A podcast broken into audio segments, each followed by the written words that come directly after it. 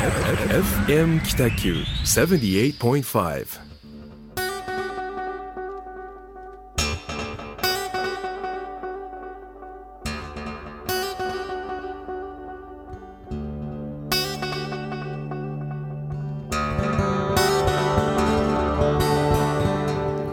はい皆さんこんばんは。始まりました、えー FM 北九ラジオ番組ホワイトスペース。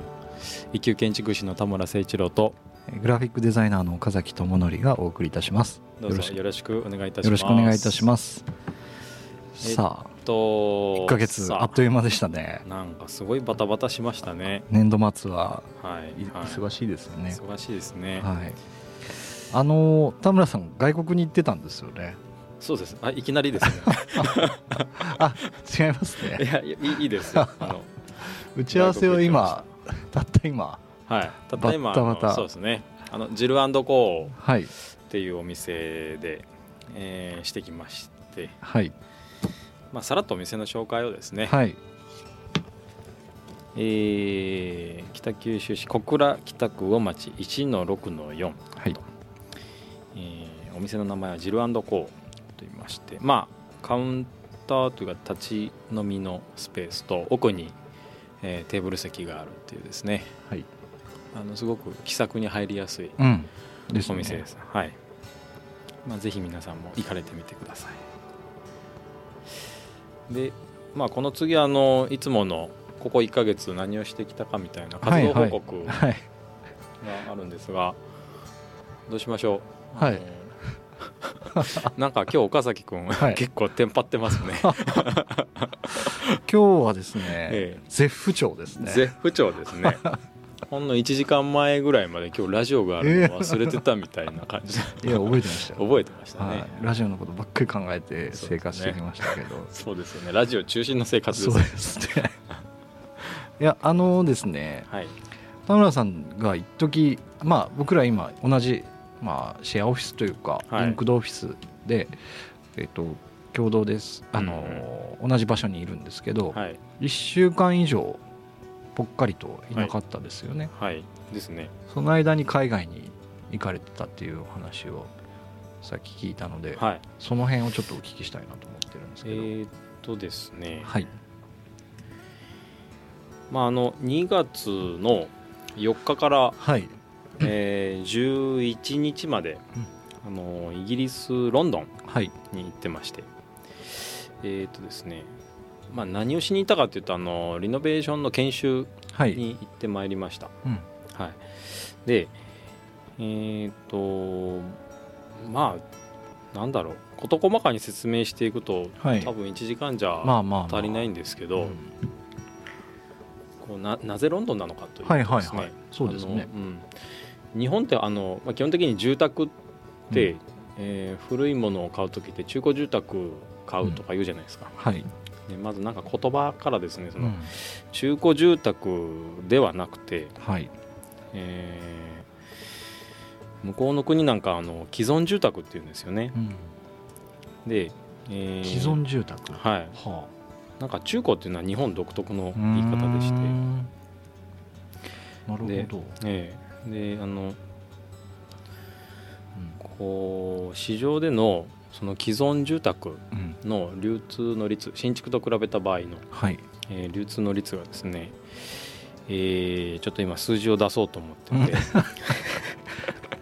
あのいわゆるぼやっと頭には入ってるんですけど。日本で中古ってなんかネガティブな感じがするじゃないですか、はい。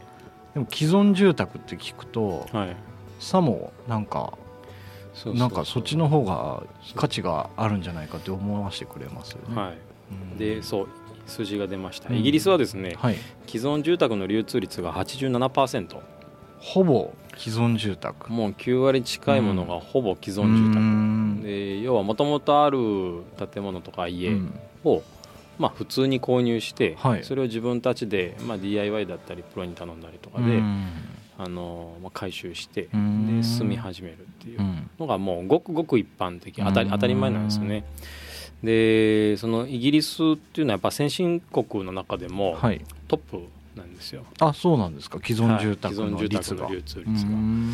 で、まあ、続いてアメリカとかフランスとかってあるんですけど、まあ、87%ってやっぱ脅威でで対して日本ははい。あのその真逆14%中古がですか？中古。あそんな低いんですか、ほう。これは平成25年の国境あの国土交通省が出してる数値なんですけど、そんな違うんですね。はい。まあ、今はもうちょっとこう、あの数字は近づいてはきているんですけどうんはい。まあ、それでもあのまだ30%全然足りてないっていうぐらいの数字の差なんですよね。うん。でまあとどのつまりあの既存住宅、既存の建物のはい。使い方に対してはうん。すごく技術が高い。うんはい。活用度が非常に高いので、はいまあ、その様子をこう、まあ、体験しに行ったと。うん。どんな活用されてるかとか。はい。なるほど。ですね。まあ、やっぱすごかったですね。うあのん私よくそのセミナーとかでお話しさせてもらうんですけど、はい。えーまあ、大体あの中古住宅っていう概念自体が、はいまあ、高度経済成長時代にえー要はまあ社会を回さないといけないのではい。スクラップビルドみたいな、壊しては建て壊しては建てみたいなですね、はい。でまあ、当時はやっぱりその経済回してたので、はい。それはそれですごくいいんですけどいかんせん反対に、あのー古いものを悪しきものとするはいはい。そういう概念を作ってしまったんですよね。うん。だから古い家は中古としてはいで新しい家をどんどんマイホームドリームみたいなこう購入して建てていこうみたいな流れがどうしてもあったのでその中古住宅っていうイメージがあの非常に悪いのが日本なんですよ。うん。で、えーまあ、そそれを、あのーもう今となっては人口がどんどん減っていってはい。で古い建物がどんどん残っていって、うん。まあ、空き家問題とかってよく言われますけど、はいはいはいまあ、あるものを使えばいいのに、うん。みんなその中古住宅っていう変な概念にとらわれて、どうしてもその中古は嫌だっていう人がまだまだあの一般的に多いんですよね。でやっと国もそのこれじゃいかんということで、はい。えーまあ、既存住宅の流通率を上げようとして、はい。えーまあ、固定資産税のお金額を空き家に対して上げていったり、はい。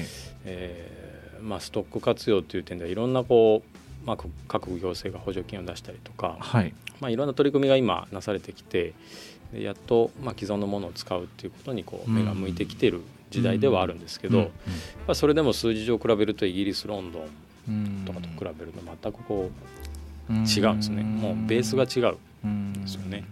建築素材とかは関係ないんですかあんまり？ああります。木造だからとかっていう。あります。あの第一にイギリスは地震がないので礎石像っていうこう石うん。とかレンガを積み上げてる構造なんですよね、だはい。からあの逆に日本は地震が非常に多いのであの、まあ、木造、はい。粘りが強い建物っていうのが向いてると。なるほど。で必然的にその使われている構造の建材が、まあ、石の方が当然耐久性は高いし、うんえーまあ、木の方はあのとてもメンテナンスが必要な構造でもあったりとかですね、まあ、そういったあの建物自体、まあ、建物自体というか、まあ、土地国の、まあ、地域状況が非常に左右はしてる。うん。のは傾向としてあるんですけど、うはい。んまあ、そうは言ってもですよ。はい。もう古いうん。教会をあのアンティークショップにしたりとか、えーもともとロンドンってあの交通は馬車はい。から始まっている国なので、はいはい。その馬小屋をこう、馬小屋の長屋をうん。お面白いお店が並んでたりとか、うん。あのすごくすごくかっこいい。田村さん今日疲れてますね。疲れてますねいやいやすごい面白い話なんでえ聞いてますよ。はいがっつり聞いてますよ。はい、でえっ、とうん、あ調べながらしてるんですね。そうなんです、うんうんうんいやそれがですね今なんなんでなんかこうたどたどしいかというと、うんうん私が今フェイスブックで上げたリンクが先月のリンクみたいで、先々月かな。で今ディレクターがくれたやつをちょっとこう上げ直そうかなとあしてたなるほど、ねあそんな器用なことしてたんですね、はい なるほど。まああの、はいはい。全然ベースが違うんですよね、うん。日本とロンドうん。ンイギリスのうん。その建物に対する使い方とか、はいはいまあ、当然歴史も違うんで、うん。今となっては。なるほど、うん。そのあちょっとこれ話膨らましいかどうかわかんないですけど遷宮ってあるじゃないですか、伊勢神宮の。はい。であれって、はい。今20年に1回でしたっけ？はい。やってる文化とかって、え。なんか関係あるんですかね。ん？やっぱえっとそういうもともとそういう文化がある国日本はそうなんじゃないかみたいなちょっと聞きながら思ったんですけど。そんなのが関係ないのか。やっぱり災害とかあはい。気候とかそういうことでしょうね。そうですね、うん。あのどうしてもこうイイギリスって本当に自信がないみたいで、うん。礎石像って本当に積み上げ石を積み上げただけの建物なんですよ、まあ、僕らから見ると非常に怖いんですけど、うん。でもそんな建物がもあそんう、なに、うん、300年400年普通に建ってるのでだから逆に言うと本当に地震があった時怖い。うん。ですね。ねっていうのはありますよね。なるほど。そっかそっか。いいですね。あの地面がなんていうんですかねこうあのせ石の歩いてるとちょっとかかとが痛くなるぐらいのねあああいう文化が残ってるのは本当いいですよね。石畳のうんとかですね。はい。でまあそういったあのロンドンのこうん。う古い建物、まあ、小学校のあとレストランとかビジネス、あのシェアオフィスとかですね、はい。にしてたりとかっていうのも、ん今でこそ日本では新しいんですけど、はい。まあ、そういうのがベースになってるロンドンをちょっと体験してきたと。まあもうえ天然天然というか自然にリノベとかかも普通にやってたみたいなことか、はい。はい。は向こうではそれリフォームって言うんですよね。あリええ。リフォームじゃないリノベーションって言うんですけどあ言ってるんですか。言言ってるんですけどこっちでいうところのなんか普通にリフォームの使い方みたいな。まあ、いわゆるそ当たり前のね。活用方法とかっていうよりかはどうやってどこを直したらいいよみたいなうん。そういうとこですね、うん。ままず自分が手をつけるみたいなののはありますね。壁の色を塗るとかああ派手な色多いですもんね。はい。うん。まあ、そういうこうもともとの用途とは違う建物の使われ方をぐるっと回っていったのと、うん。あとあの、まあ、リノベーションとアンティークショップみたいなのはい。がすごく相性がいいので、はい。そのアンティークのマーケットうん。を回ったりですね。で、まあ、ロンドンの研修中にすごい大事件が起こりまして。ほあのポートベローっていうマーケットでですね、はい。私が財布とパスポートをすられたんですよ。う 明日の飛行機の便で帰らないといけないってやばいですそねの前日にですよ。は財布にパスポート入れててあのあカードとかも入ってたんですか？もう全部入ってました。あ。現金クレジットカード保険証免許証。あ。我が身の大事なもの全て入ってました。ねあ。どうやって持ってたんですか？あのショルダーバッグ、あにまあ、当然チャックはついててあはい。で斜め掛けしてここう入れててよ横にこうぶら下げてたというか。あまあ、スリが多いので本当気をつけてねみたいな話はよく聞いてたので、これでもちゃんと気をつけてた方なんですよ、うん。方なんですけどそれでもすられるという。そのたくさん人がいたんですか？なんか？たくさんいました。たくさんいましたけどうん。あの瞬間かなっていうのはあなんかか？3分か4分ぐらいなんですよ。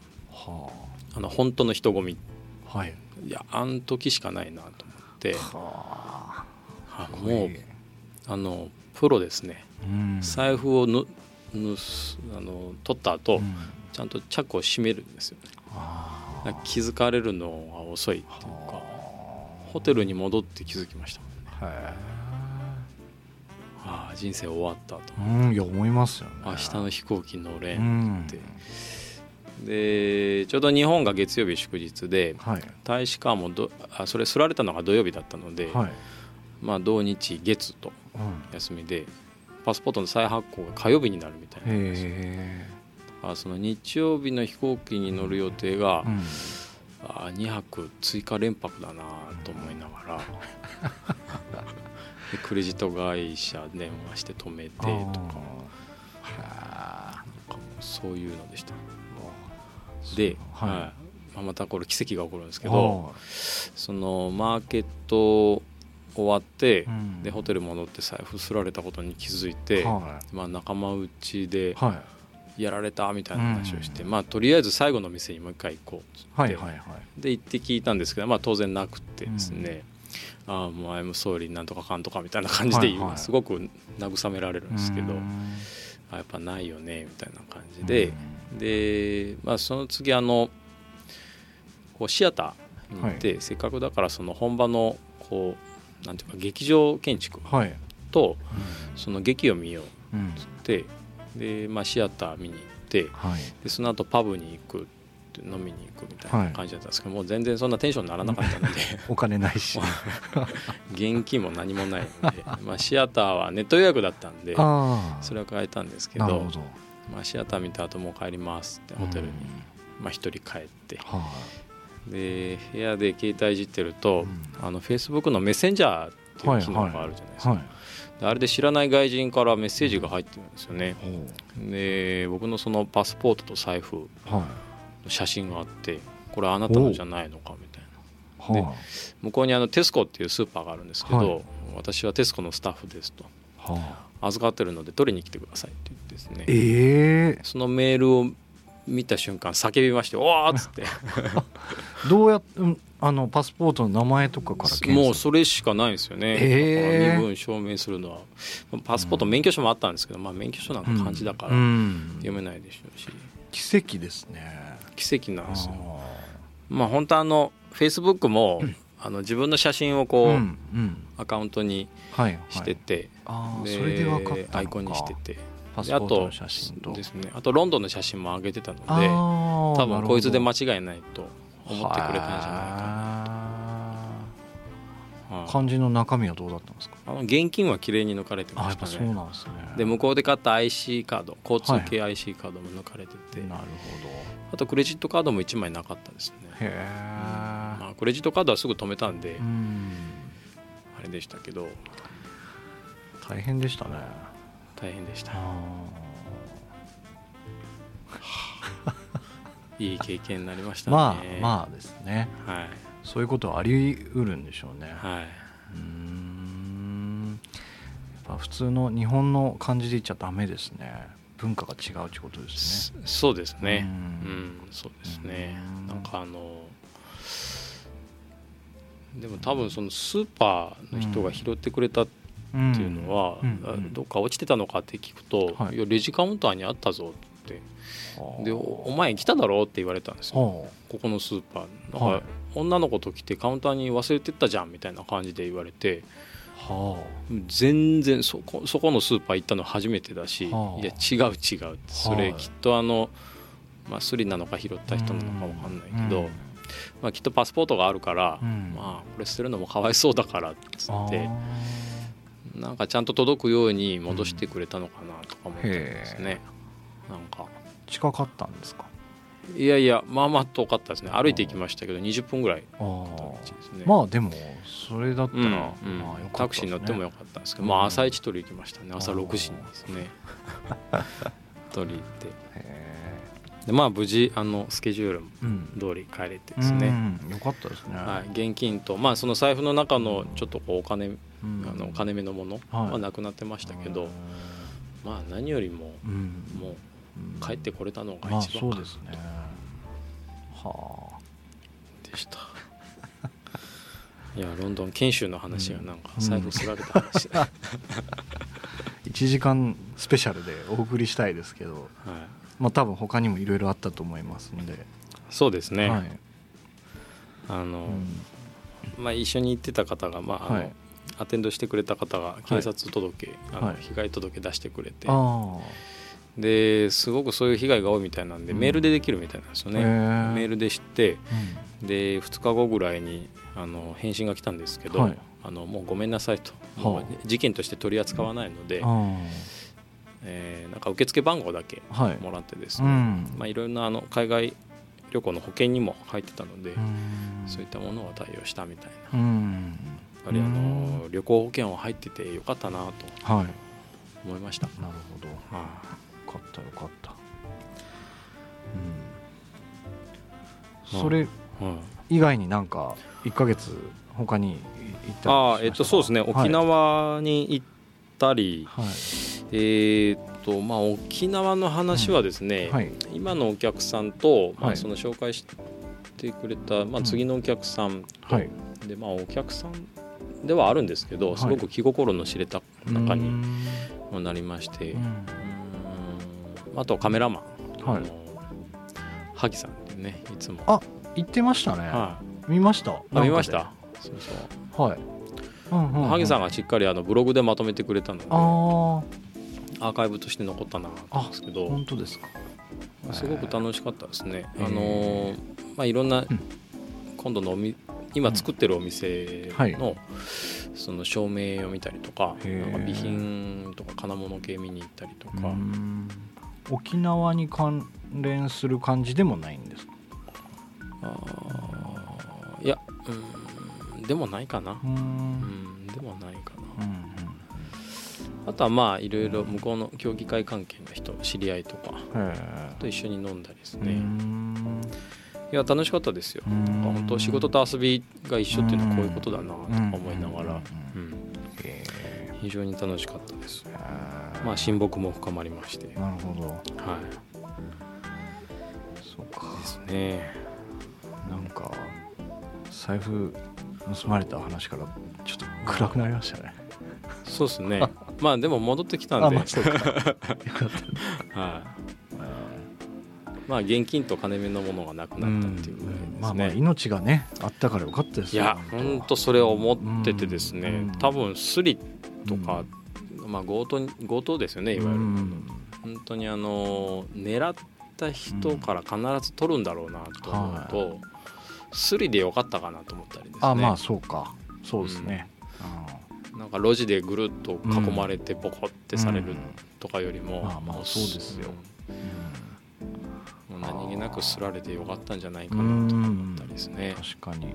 だからまああの狙われないようにしないとそうですね。いけない、うんもうボロボロの格好で、そうですね、もううん。財布に何もかもパンパンに入れてはい。それ そこからこう金の出し入れなんかしてるといやそれはやっぱ狙われるんだろうなとそうですよね。ジーパンのこうポケットから裸銭ジャラジャラって出してはい。支払いするぐらいがちょうどいいんじゃないかなそうですね。うんいい経験になりました。ああよかったです。そのリノベーションよりかそっちの勉強になったんじゃないそっちの記憶がもう非常に 刻まれましたね。経験として、僕はですねちょっと1ヶ月えっ、とまあうん1月前回はい。お話ししてから今日までははい。とにかくずーっと仕事してましたね。えっと1回あの秘密基地っていうコワーキングスペースで、うんうん。スナック秘密基地っていうのをさせてもらったんですけど、はい。なんかそれ以外まあ、うん。うん特にこれっていうのはないんですけど、はい。あのーちょっと前回お伝えした熊本のはい。熊本市現代美術館で、はいえー、とグループ展をやっていたいろんな事情展っていうのがあってああはいはい。えー、と9人のデザイナーでやってたやつが無事終わりまして、はい。えっと、8000人の来場者があったっていうので、おおえっとですね、なかなかそういう数字を叩き出すことがなかったっていうお褒めの言葉をいただいたんで、はい。まあ、結果あのすごいいい機会というかですねいい結果になったのかなと思ってて。で今ですねあの村上隆はい。っていう現代アーティストの、はい。えー、と所有してるアート作品の展示を横でやってるんですよね。す。ごい超大物。それめちゃくちゃすごいんですよ。はいもうねあの迫力がすごくて、はい。まあ、今のところ入場者数は僕らの方が勝ってるんですけど、おそれもすごいですね。今 まあちょっとのころね。1か月ぐらいずれたんであれだあったんですけど、あはいはい。いやーこれねちょっともし行ける人がいたら行った方がいいよって思うぐらいそのなんて言うんですかね、うん。えまあちょっと僕あんまりこう詳しくアートのことって語れないんですけど、はい。えー、と絶対見たことある作品がどっかにあるはずなんでうん。ちょっと村上隆さんのあの持ってる誰かの作品のものをですね、はい。見れるんではい。まあまあちょっとなんか機会があったらぜひ行ってほしいなと思ってます。バブルラップ展っていうのを検索したら多分出てくると思いますんで。わかりました。はい。熊本ですね。はい熊本市。はい。というようなことがあってですね、はい。まあ、1ヶ月ほぼそれであとそれ以外はもうひたすら仕事と書類の日々でし なるほど。はい、うやりきった感が。あそうですね。りますね。はい。まあなんかそんな1ヶ月でしたのであのー今日はですねえっと、うん。この後はい。いろいろまあこういう話しましょうみたいなことを考えてるんですけどもそうですね。一回ここで曲を挟ませてもらってリセットしてうん。また別のお話をできればと思います、じゃあ聞いてください。どうぞ。どうぞ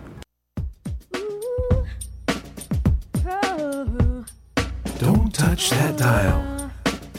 FM Kitaku. はい。えー、と聴いてもらった曲はコーネリアスというユニットの「ヘビーメタルサンダー」という曲でした。あのずっとインストでしたね。長かったですね、ですね。あの高校だったかな？19ぐらいの時にこのギターソロの「ライトハンド」っていうはあやつをはあはあ4原則ぐらいで弾いてたけど弾けなかったっていうはい。ちょっと思い出の曲でした、へえコーネリアスってなんかあのすぐ出てくるなんか青と赤のはい。あれなんかカーリングのマークかな？あーあのはい C みたいなマーク C みたいなやつのですね。そうですそうです。もともとフリッパーズギターというバンドあそうだそうだ。小沢健二と小山田圭吾の小山田さんの方ですね。が始めたんですね。始めた、はい。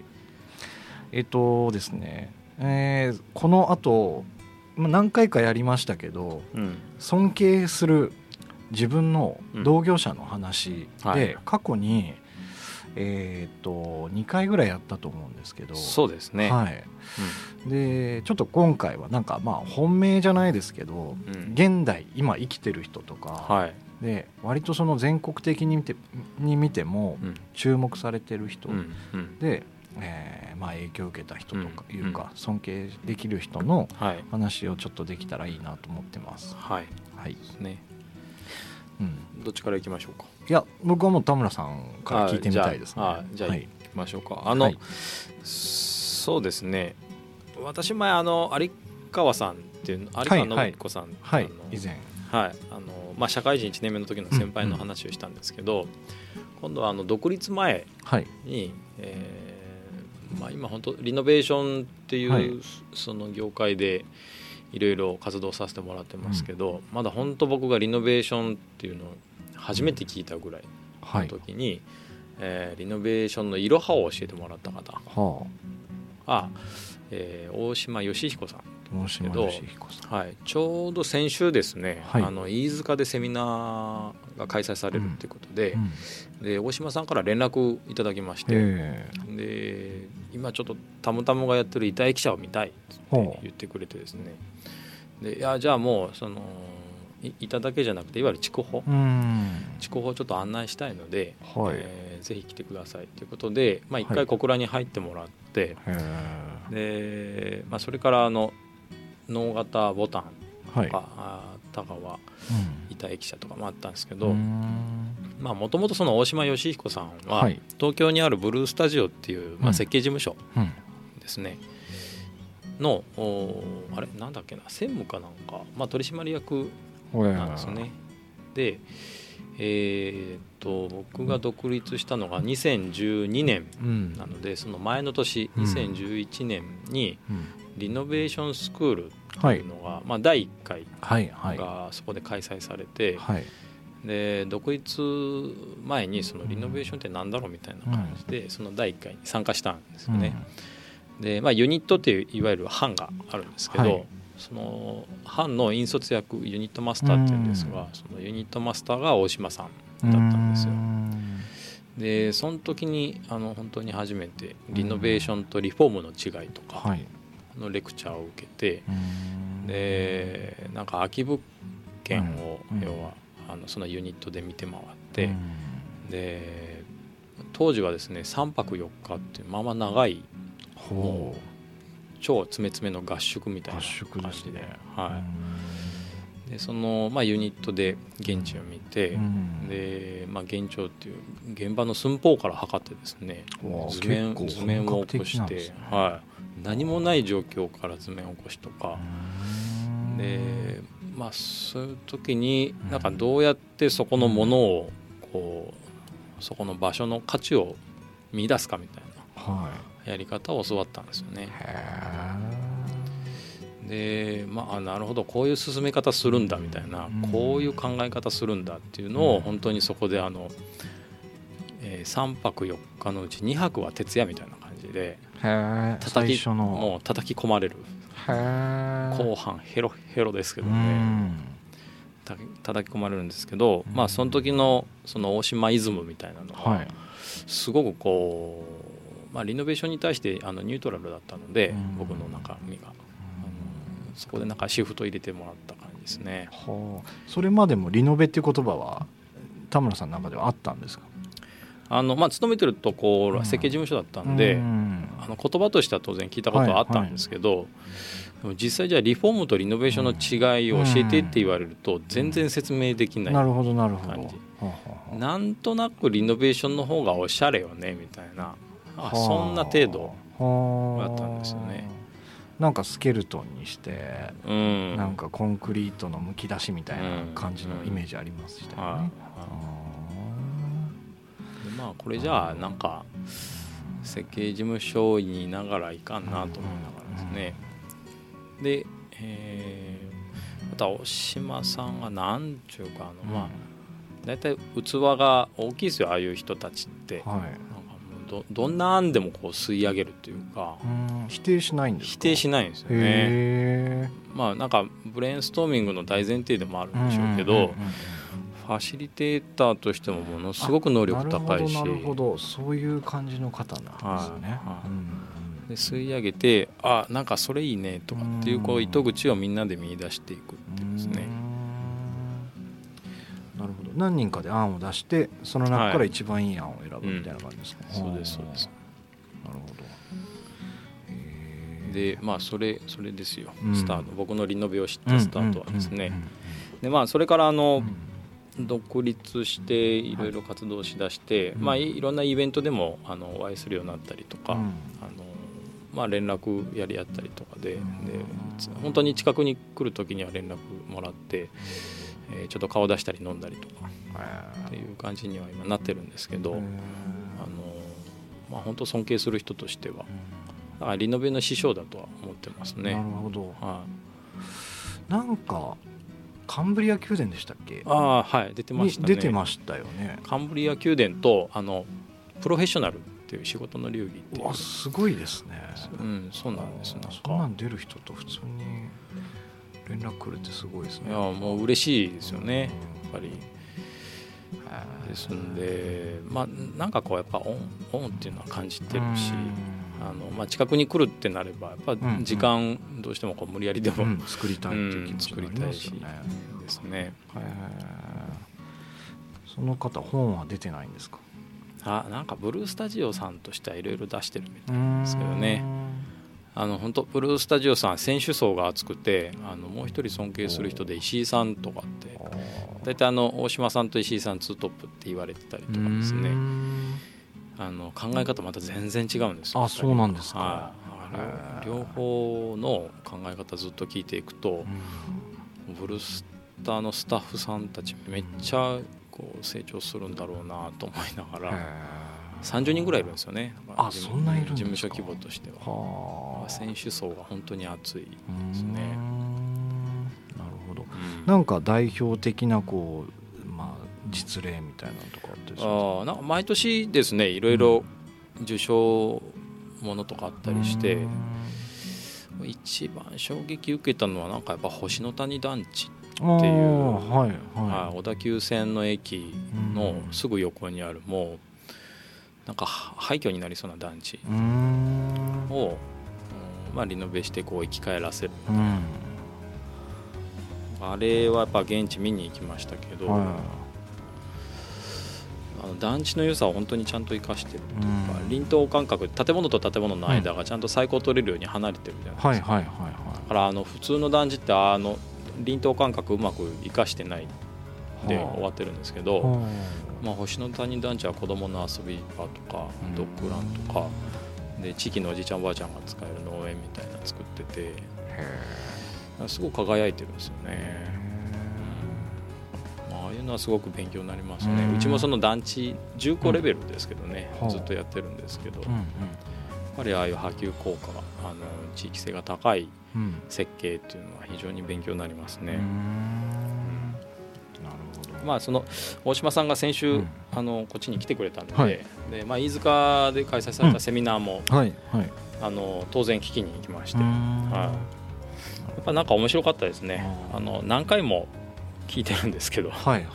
あの毎回ちょっと微妙に事例を変えてたりとかなるほどなするんですけど、ね、なんか軸みたいなことは変わってないんですか？軸変わってないですね、へもうやっぱなんか好きな好きな言葉っていうかよくえ物件っていう言葉があるじゃないですか、はい。はいああいうあの物件とか、はい。へその物件っていう言葉が大島さんすごく嫌いみたいで。え。どういう意味でですか？あの物件って使う人によって価値が違う、うん。まあ、不動産会社にとってはうん。物件ってそのそのものであまあまある商品、商品とか。うん。ものうんそうかそうか。はいで、まあ、僕ら設計士が言う物件って、はいそのこれから設計をする対象物はいはいはいはい。だったりとか、はい。でお客さんによってはなんかこう選定する一つのものみたいな、要は物質的な言い方なのですごく嫌いだと、うんそこになんか魂がない感じしますそう魂がないから、うん。だから大島さんが言うのはそのものじゃないんだと、うん。そこの空場とか空間っていうのは、うん。さ物件じゃなくて物語なんだと言ってて、でそこの場所には必ず過去があって、でこれからその未来を作っていくみたいなもう非常に大事な物語なんだ、まあ、それをこう見据えて、はうん。まあ、見立てるっていう言い方をしてましたあね。その、うん、ある場所を自分たちで見立ててでいいものをこう、まあ、発信して共有していくみたいな。関係性のリデザインとか。そうキーワード1111こう僕も、うん。あの打ち込んで、うん。打ち込みたくなりますね。はい、見立てるですね。すごく分かりやすい、あの千利休の話とかにもなったりとかですね、へえい。やいいですね。うん。まあ、消費者が消費者消費者じゃなくて当事者になるとかですね、うんうんうん。関係性のリ一回デザイン一回メモりたくなりますね。そういう言葉を言われるとですね。うんなね。なるほど。何回も聞いてるんですけどね、うん。なんか聞くたんびしっくりくるといううか、ん。なるほど、うんすごく勉強になりますね。まああの今僕がリノベーションでいろいろさせてもらってるのも、ーはい。まあ、基礎はそこにあるんですね。うん。であっちこっちでセミナーでお話しする時もこれあの大島さんの受け売りで受け売りでって言って、はいはい。必ず言う。あなるほどですね。うんうんうん。そういうちょっとこうう。哲学はい、みたいなところをうん吸収してるっていうことですかね、そうですね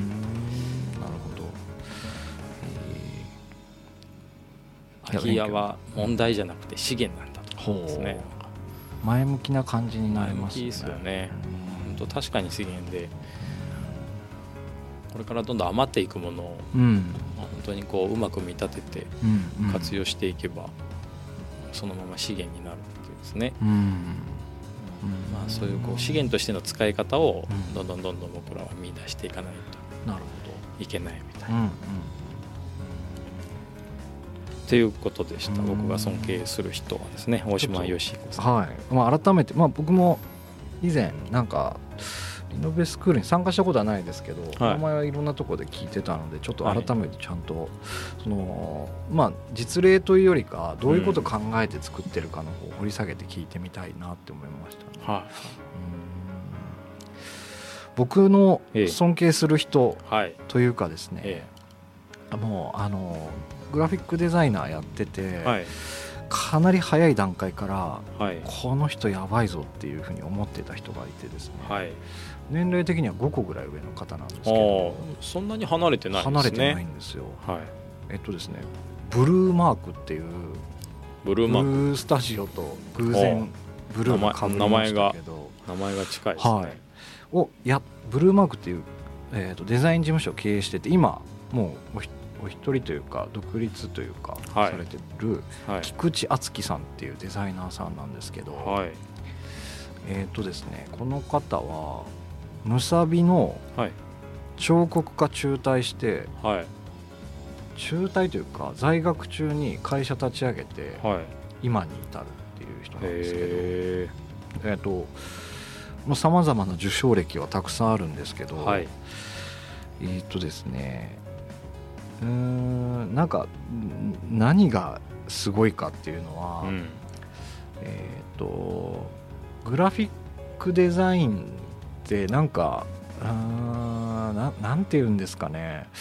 広告とはこうでなければいけないみたいな価値観をガラッと変えてくれた人だったんですようんね。でえっ、と僕写真も撮れないしそんなにすごいなんか綺麗な絵も描けないんですけど、はいえっ、と調理が上手だったら美味しい料理できるよねって教えてくれたような感じの人だったんですよ。素材はいっぱいあるけども、うん。その調理方法の部分を教えてくれたみたいな人。でえっ、とですねこの方の背景に、はい。えー、と僕が好きなラインがあるんですけど、はい。キューピーのあの広告とか作ってた服部一成さんっていう方がいらっしゃってえでその上に葛西薫さんっていうユナイテッドアローズとかのブランディングやってる方がいらっしゃるんですけど、えはい。この3人お三方がもう大好きなんですけど、でこの菊地敦己さんは割とその同じ毛色というか、まあはい。って言ったら怒られそうなんですけど多分考えてる軸の部分は似てると思うんですけど、はいはい。のあの、まあ、若いというか若手の方なんですけど、はいえーっとですね常になんかその平面でどうやって見たことない表現をするかっていうのを模索してるんですけど、うーんとまああの有名どころでいくとですねミナペルホネンっていうはい。洋服のブランドのブランディングやってたりとか、はい。青森県立県立美術館のあのサイン計画とかやってたり、はいえーっとですね丸亀市にはい。四国のですね、はい。えーっと猪熊源一郎はい。美術館はい。っていうところがあって、ミモカっていうところのはい。あーもろもろの、えーデザイン周りとかやってる方なんですけど、うん。まあなんかデザイン博士って感じでへえと僕とかなんかよくその、まあ、文字を組んで絵をここに入れてとかっていう感じなんですけど、はい。なんかですねうーんと例えばなんだろうあサリー・スコットっていうブランドの,、はい。あのデザインやってる方なんですけどね、はいはい。ポスターにパイナップルとはい。ストローとはい。アイロンがポンって置いてあって、はい。なんかそのバラバラのものなんですけど、はい。それがつながってる場所だけ黄色いんですよみたいなはい。ちょっとよくわかんないハテナが生まれるようなはい。ポスター作っててはい。うーんなんかバラバラなものが自立したまま関係を持つですみたいな。ちょっとなんか抽象的な表現なんですけど、はい。もう誰もた多分こういうの今作ったことないだろうなっていうのをずっと模索してる方ですね。でえっ、と、まあ、もちろんあの有名どころの賞もたくさん受賞してますし、はい。えーと僕この方大好きすぎてはい。一回事務所に行ったんですよ。おお訪ねた。はい。ね。作品持ってい作品というか、まあ、当時絵画と,、うん。えー、と過去に手掛けたマークとかデザイン周りをいつくらいなんか20代うのん時ですね。うん。で何も言わずに行ってはい「いらっしゃいますか?」みたいな話してで一回もうそれこそそれより何年か前にはい。講座を受けたことがあったんですよこの方の。はい。で覚えてくれてておお「あ覚えてるよ」みたいな「どんなのみ作ったの?」みたいな感じで持っていったらはい。3日後に来てくれって言われてでう。ん3日後に行きますって言っては東京に行ったんですよ、いはいはい。で見てもらったらはい。もうめちゃくちゃ言われまして。ダメすぎる。ダメすぎる。はい。へ本気でやってんの？みたいうんなうんうん。ちょっと愛はあるんですけど、はい。でえっとなんでダメかをちゃんとその場で教えてくれて、であんまりなんかその深く考えてないよねとか、うん。バシバシくるんですよ。はい。でその方が、えー、とその当時僕の年齢と同じぐらいの時に作った作品を誰にも見せたことないけど見せるわって言ってうん。見せてくれたやつがおすごい。なんかレアなもう体験全然レベルが違うと思いましたね。次元が違うと思って。でへがっくりしてたんですけど、えはい。なんか焼酎その辺で飲もうよって言ってくれて、はいなんか雰囲気とかもかっこいいんですけど、は飲みながら今日思ってデザイン引退だねみたいなこと言われたりして。あの渋谷だったんですけど、うんうん。がっくりして帰ったっていう記憶があって。でまあなんかその方のコミュニケーションの取り方のあの、独特な感じなんですけど間の詰め方というか、はまあ多分あのこれでダメだねって言ってて這い上がってくるのをちょっとこう楽しんでるい感じというか、ん。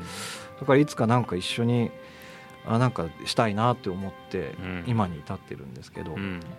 なんかそれから3うーん、まあ、56年後かな。ちょっと一回トークイベントでお話しさせてくるおくだあのいただく機会とかもあってですね、はい。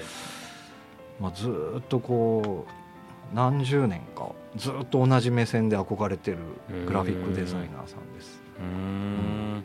なんか今検索してみると、はい、結構その色数が少ないというか、そうですなんかね原色に近いっていうのかな、45色しか使わないみたいな。ですね、うん。でもなんかすごく可愛い。可愛らしい感じ。ですね。うん日本人じゃない感じがしあますーありますね。ねうん。へこの方本当にアートに詳しくてーうん。何言っても全部返してくれるんですよ。あもう勝てんと思ごいいましたね。で永遠と話聞ける。なんか、あのお話も上手な方なんですけどね。なんかぜひ興味のある方は検索してみてください。菊池敦樹さんという方です。ですね。いやすぐ出てきましたね、あ本当ですか？はい。